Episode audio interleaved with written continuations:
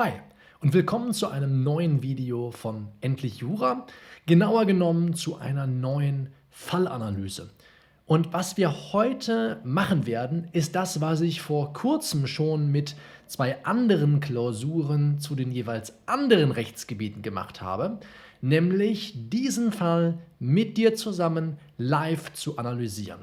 Wir haben das bisher im Zivilrecht gemacht, im BGB AT, wir haben das im Öffrecht gemacht mit einer Staatsrechtsklausur und heute werden wir das mit einer Strafrechtsklausur fortführen. Genauer genommen einer Klausur, die ich im April 2022, das kannst du jetzt hier glaube ich nicht sehen, weil ich das mit meinem Bild verdecke, die haben wir im April 2022 in meiner privaten Community Endlich Jura Inner Circle interaktiv mit den Teilnehmenden besprochen.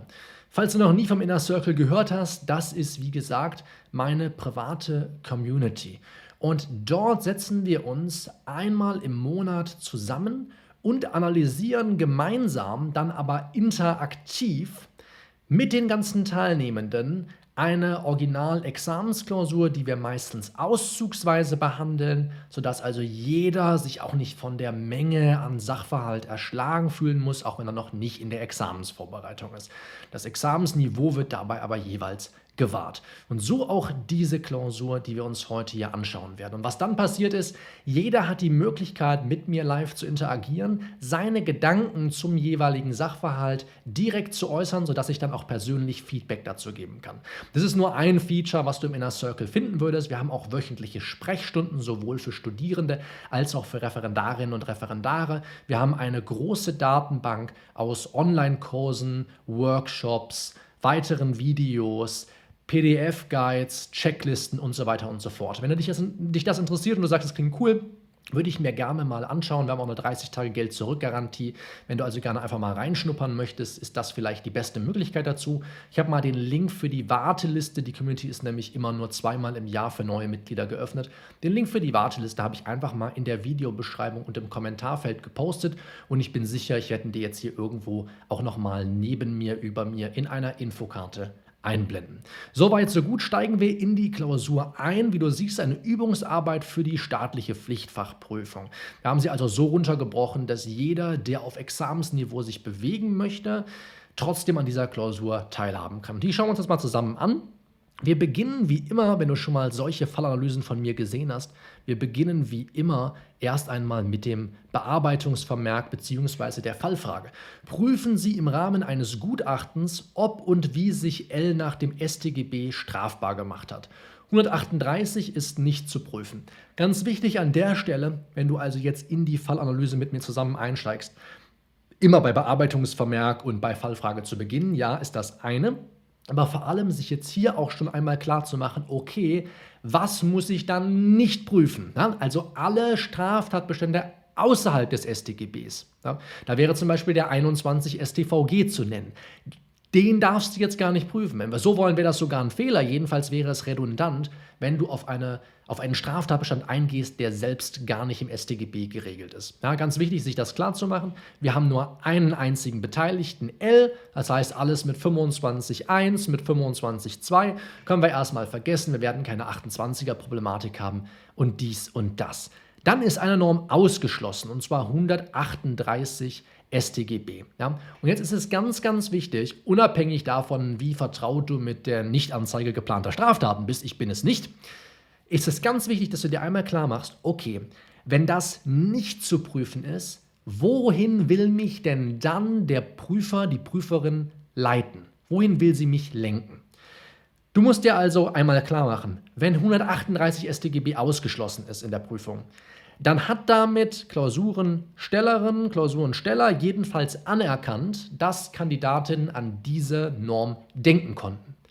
Jetzt fragst du dich, gibt es andere Tatbestände, die mit 138 StGB strukturverwandt sind, thematisch ähnlich, genauso aufgebaut, wie auch immer?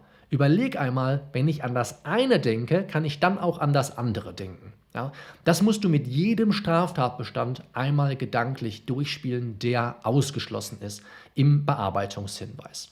Und hier würde mir, wenn ich an die Nichtanzeige geplanter Straftaten denke, vielleicht die Strafvereitelung einfallen. Ja, die Strafvereitelung wäre eine Möglichkeit, ganz ähnlich an einen Tatbestand rauszugreifen, der ja, in eine ähnliche Kerbe schlägt, der vielleicht auch vom Schutzzweck her einigermaßen vergleichbar ist. Es geht irgendwie um Rechtspflegedelikte vielleicht. Man kann auch an die Aussagedelikte denken, die sind da nicht weit. Vielleicht sowas wie 164.1, die Falschverdächtigung. Das ginge mir jetzt an der Stelle schon zu weit. Ich will nur ganz kurz einmal, wenn du so willst, auskotzen, welche Gedanken ich habe. Einmal kurz überlegen, was fällt mir bei 138 ein, mir dafür in der Klausur einen Augenblick Zeit nehmen, ein paar Notizen machen und dann will ich in den Sachverhalt einsteigen, was wir jetzt tun werden. Es geht also los mit der 16-jährige X verprügelt grundlos, grundlos auf dem Schulhof seinen Klassenkameraden Y. Der 16-jährige X verprügelt grundlos auf dem Schulhof seinen Klassenkameraden Y.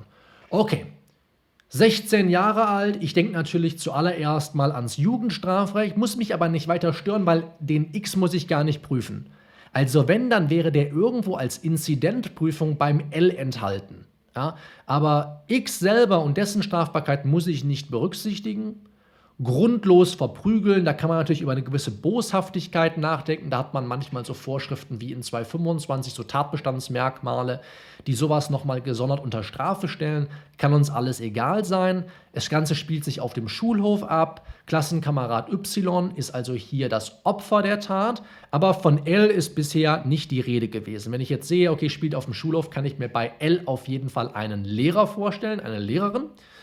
Und ich kann mir natürlich überlegen, okay, wenn das Ganze auf dem Schulhof spielt, inwiefern trifft mich dann als L, je nachdem, ob ich für die Pausenaufsicht vorgesehen bin, inwiefern trifft mich dann vielleicht eine Garantenstellung im Sinne von 13 Absatz 1 StGB. Das sind also erste Gedanken, die ich mir mache und die ich dann auch externalisiere. Wenn du das schon mal bei mir gesehen hast, wenn ich mit der sogenannten Minding-Technik arbeite, ich habe eine Tabelle mit zwei Spalten. Links, wenn das jetzt für dich nicht spiegelverkehrt ist, links schreibe ich mir die Sachverhaltsangabe auf, also ein Stichwort aus dem Satz, den ich gerade aufgedeckt habe, und rechts, was ich mir dazu denke.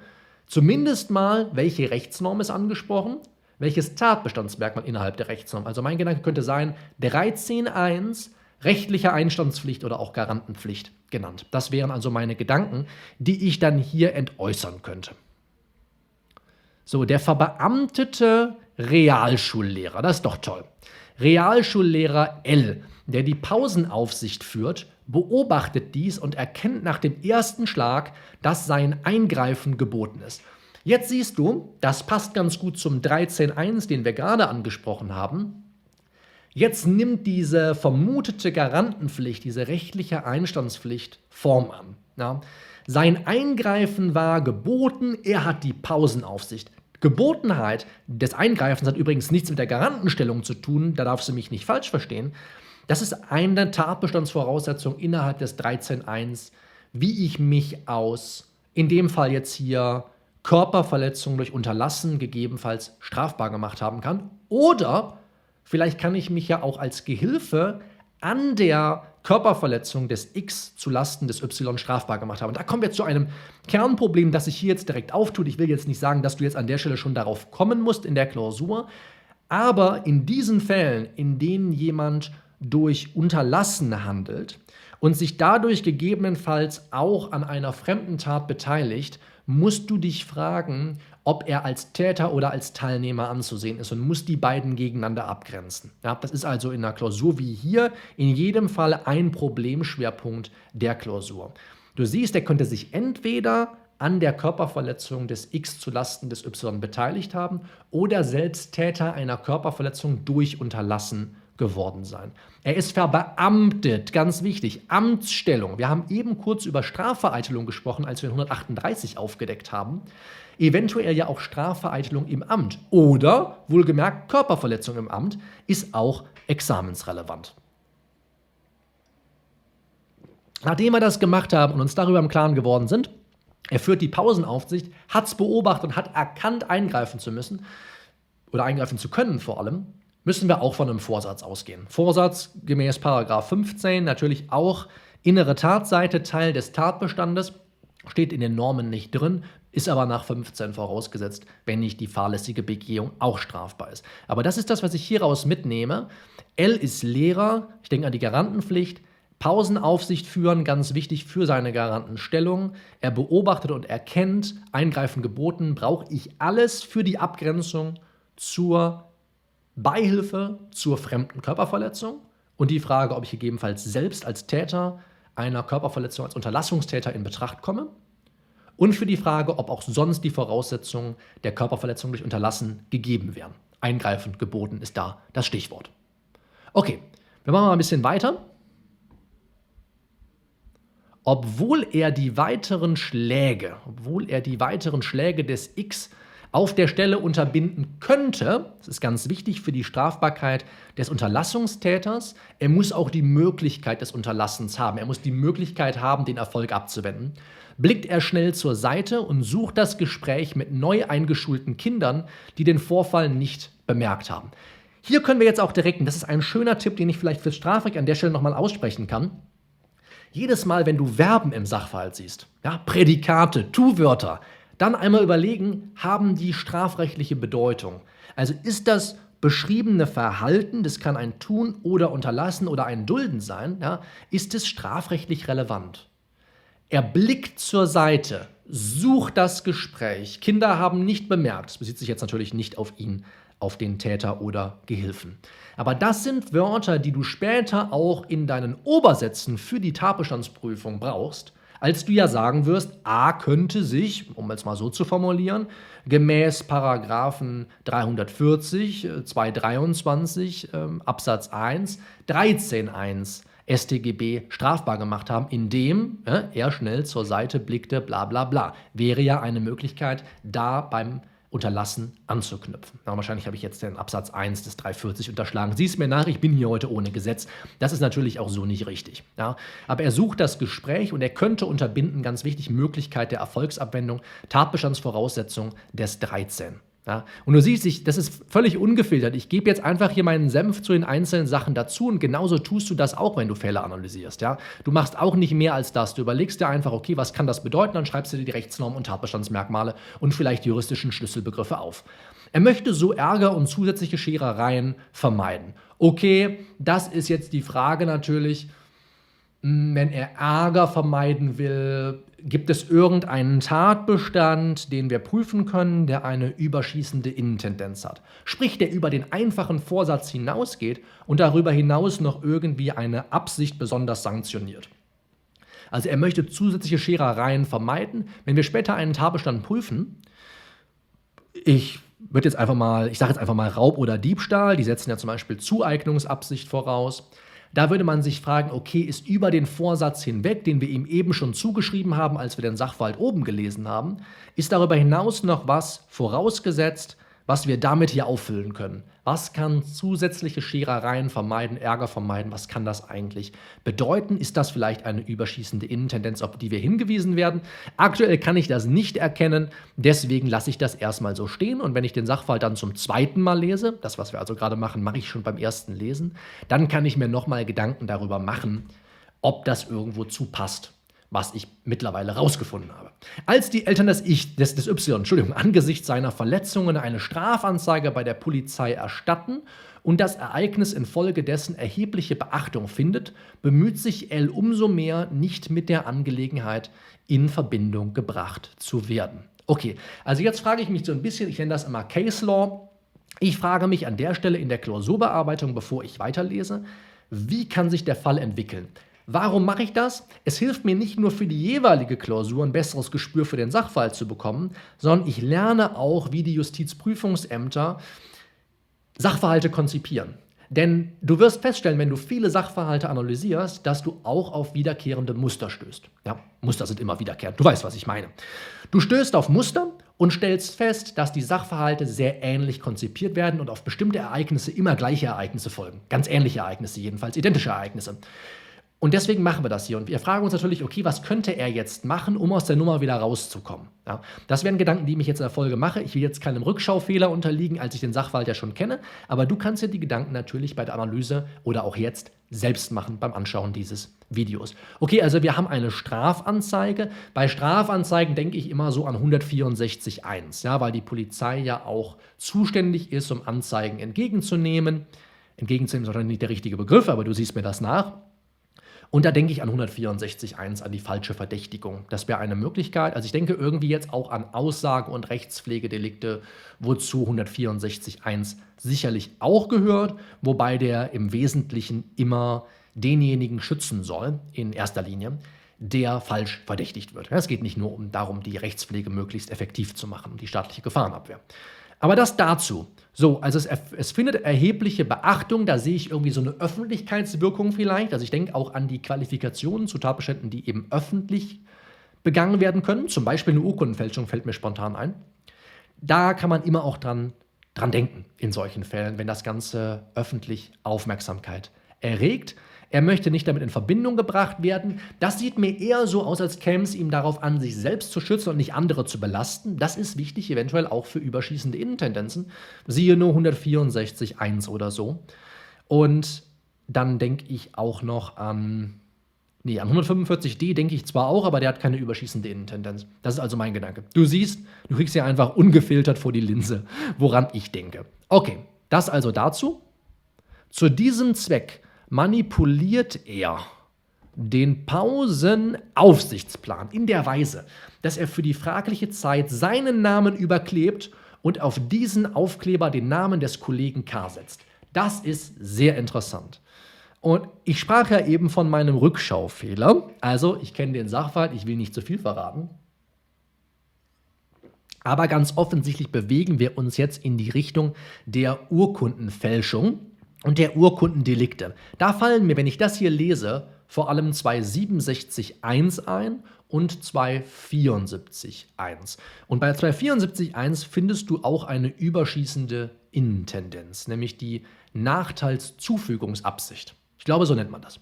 So heißt es, glaube ich, im Tatbestand. Ich wünschte, ich hätte ein Gesetz hier, mein Gott, ich hätte einfach besser vorbereitet sein müssen. Aber reden wir nicht drum herum. Nachteilszufügungsabsicht, das wäre eine Möglichkeit gewesen, das oben anzuwenden, wo ich lese, Ärger, zusätzliche Scherereien vermeiden.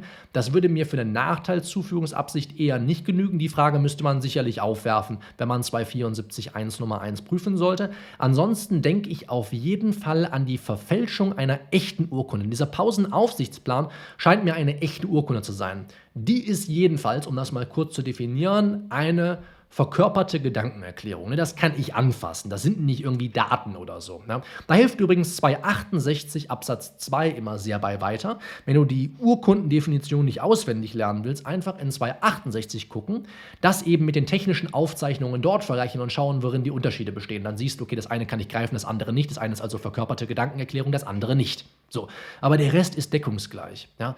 Also ich brauche eine verkörperte Gedankenerklärung. Dann brauche ich die Beweisfunktion, sprich, das muss irgendwie zum Beweis einer rechtlich erheblichen Tatsache bestimmt sein. Und damit will ich halt beweisen, ne, wer Pausenaufsicht geführt hat, ist ja vollkommen klar. Und muss den Aussteller erkennen lassen, das sehe ich jetzt hier noch nicht. Also ich kann mir den Aussteller sicherlich denken, ja, bei einem Pausenaufsichtsplan, aber steht hier bislang nicht. Also die Garantiefunktion, da kann ich noch nicht wirklich zur Stellung zu beziehen aber er manipuliert. Das ist übrigens ein super Stichwort. Erstmal, wir haben eben drüber gesprochen, Verben, Prädikate, Tu-Wörter. Ja. Da denke ich also zunächst einmal dran, was kann das für eine strafrechtliche Relevanz haben. Aber vor allem denke ich sofort ans Verfälschen. Manipulieren, Verfälschen, das liegt sehr nah beieinander. Und jetzt setze ich den Namen eines anderen Kollegen drauf. Ja, und da habe ich natürlich auch wieder 164.1 und die Frage, ob das nicht eine Falschverdächtigung ist. Aber dann muss ja wirklich auch die Polizei vor Ort sein in der Schule. Ja, also dann müssen ja auch Kenntnis erlangen quasi von der Falschverdächtigung. Ansonsten verfehle ich den Schutzzweck der Vorschrift. Sieh mir nach, dass ich so viel trinke, es ist verdammt heiß heute in Bonn. So, das hätten wir. Jetzt siehst du, so viel ist es auch nicht mehr. Und dann haben wir eigentlich auch alles gesammelt, was wir brauchen. Der Plan, Jetzt wird also Stellung bezogen zu dem Plan seitens des Sachverhalts. Der Plan, der der Benennung des zuständigen, des jeweils zuständigen und verantwortlichen Lehrers und gleichzeitig als Nachweis für die geleisteten Aufsichten dient, weist mehrere derartige Korrekturen aufgrund tatsächlicher vom Schulleiter genehmigter Umdisposition auf. Deswegen heißt der Fall auch Umdisposition bei mir. So, also der Plan, wir sehen Beweisfunktion, der zuständige und verantwortliche Lehrer soll ausgezeichnet werden und gleichzeitig soll im Nachhinein als Beweis dafür dienen, wer die Aufsichten geführt hat. Also man soll sowohl wissen, wann führe ich Aufsicht, zum anderen, okay, wann habe ich Aufsicht geführt oder wer hat Aufsicht geführt. Und dann haben wir mehrere derartige Korrekturen. Und da muss man sich so ein bisschen fragen, kann der Schulleiter vielleicht ein tatbestandsausschließendes Einverständnis oder jedenfalls eine rechtfertigende Einwilligung erklären, wenn er jetzt die Korrektur stehen lässt, ja, wir haben ja oben gesehen, ich verdecke das sonst mit meinem Bild hier, der L geht her und manipuliert den Pausenaufsichtsfahren. Wenn der Schullehrer jetzt sagt, der hat, glaube ich, der Schulleiter, Entschuldigung, der hat, glaube ich, keinen Buchstaben. Wenn der jetzt sagt, komm, ich lasse das so stehen, dann könnte man darüber nachdenken, ob er hier ein tatbestandsausschließendes Einverständnis, ob das erklärt wird ja, oder ob er rechtfertigend einwilligt. Ja, das ist bei 267.1 schwer, weil die Norm den Rechtsverkehr schützt, ne? die, die, die, die Rechts, den Rechtsverkehr vor Täuschung und vor allem sein Vertrauen in die Integrität von Urkunden. Ja, und deswegen eine Einwilligung eher nicht denkbar. Ja. Aber wir sehen, okay, kann man zumindest drüber nachdenken, wäre ein interessanter Gedanke, den man auch in der Lösung aufwerfen kann, wenn man etwas mehr Punkte möchte, als vielleicht sieben oder so. Er wird jeweils zum Monatsanfang von diesem aufgestellt. Ganz wichtig, Garantiefunktion. Jetzt haben wir es. Ja? Also man kann sehen, wer der Aussteller ist und ist in der Ursprungsfassung unterschrieben. Ja, das ist ganz, ganz wichtig. Wenn das Ding nicht unterschrieben ist, hätten wir vielleicht Schwierigkeiten, dass man damit überhaupt Beweis führen kann im Rechtsverkehr. Ja? Dann wäre die Polizei, die im Endeffekt nachvollziehen will, äh, wer hat es dann jetzt verbockt, dass der XLY äh, verprügelt hat, dann müsste man sich fragen, okay, kann man das an der Urkunde überhaupt nachvollziehen? Ja? Deswegen ganz, ganz wichtig, dass das Ding auch unterschrieben wird. Und das Witzige ist natürlich, die Unterschrift hätte nochmal, das spricht auch gegen das Einverständnis, hätte nochmal drunter gesetzt werden können, jedenfalls, nachdem der Pausenaufsichtsplan korrigiert wurde. Ja? Und das ist so ein bisschen das Problem, was man mit dem Sachverhalt bekommen kann. Bei den Urkundendelikten, man muss sich nämlich schließlich fragen, naja, wenn ich von vornherein unterschreibe und die Unterschrift sich ab da an nicht mehr ändert, obwohl der Plan mehrfach korrigiert wird, inwiefern muss ich dann eigentlich oder kann ich dann eigentlich von dem Manipulieren, von dem Verfälschen einer echten Urkunde ausgehen? Das ist eine Rechtsfrage, die man sicherlich an der Stelle aufwerfen kann. Okay, das ist die Analyse dieses Falls. Ich hoffe, du hast ein paar neue Anreize, ein paar neue Impulse gewonnen, wie du in Zukunft selber auch Jura, Klausur, Sachverhalte, Bearbeitungshinweise, Fallfragen analysieren kannst. Denk immer daran, ich mache das normalerweise, wenn ich nicht hier so ein Video mache, mache ich das mit einer Tabelle mit zwei Spalten, dann musst du auch nicht groß was machen. Wenn du in der Klausur sitzt, nimm einfach den Bogen, auf dem du schreibst, quer mach in der Mitte einen Strich, hast eine Tabelle mit zwei Spalten, schreib dir links das Stichwort aus dem Sachverhalt, hin und rechts dann deine Deutungshypothese, welche Norm ist angesprochen, welches Tatbestandsmerkmal innerhalb der Norm und welcher juristische Schlüsselbegriff oder so fällt mir zum Beispiel dazu ein. Und dann kannst du den Sachverhalt wirklich lückenlos erfassen, was einer der drei großen Kompetenzen von guten Juristinnen und Juristen ist. Und wie gesagt, wenn du das öfter üben möchtest und gerne auch auf alle Fallbesprechungen, die wir in der Vergangenheit gemacht haben, wir haben vor zwei Jahren, mehr als zwei Jahren damit angefangen, im Inner Circle. Wenn du gerne auf die alle zugreifen würdest und auch in Zukunft live dabei sein, interaktiv teilnehmen und von mir persönliches Feedback auf deine Gedanken haben willst, dann schreib dich gerne mal auf die Warteliste für den Inner Circle. Das nächste Mal öffnet der Inner Circle für neue Mitglieder Ende Juli. Du kannst aber zumindest dich jetzt schon mal auf die Warteliste schreiben und dann wirst du als erster informiert, wenn es wieder soweit ist und kannst dann für einen begrenzten Zeitraum selbst Teilnehmer, Teilnehmerin der Community werden. Also einfach auf die Videobeschreibung, aufs Kommentarfeld klicken oder jetzt im Abspann einfach auf den Link klicken, sollten wir dir einen einblenden. Ansonsten findest du jetzt im Abspann auf jeden Fall nochmal ein anderes Video von mir, wo ich also eine Originalexamensklausur aus dem BGB AT analysiert habe, damit ich dieses Ganze, was wir heute besprochen haben, auch noch weiter festigen kannst, diese Arbeitstechnik bei dir präsenter in Zukunft sein wird. Viel Spaß damit, mach's gut, bis dahin, ciao.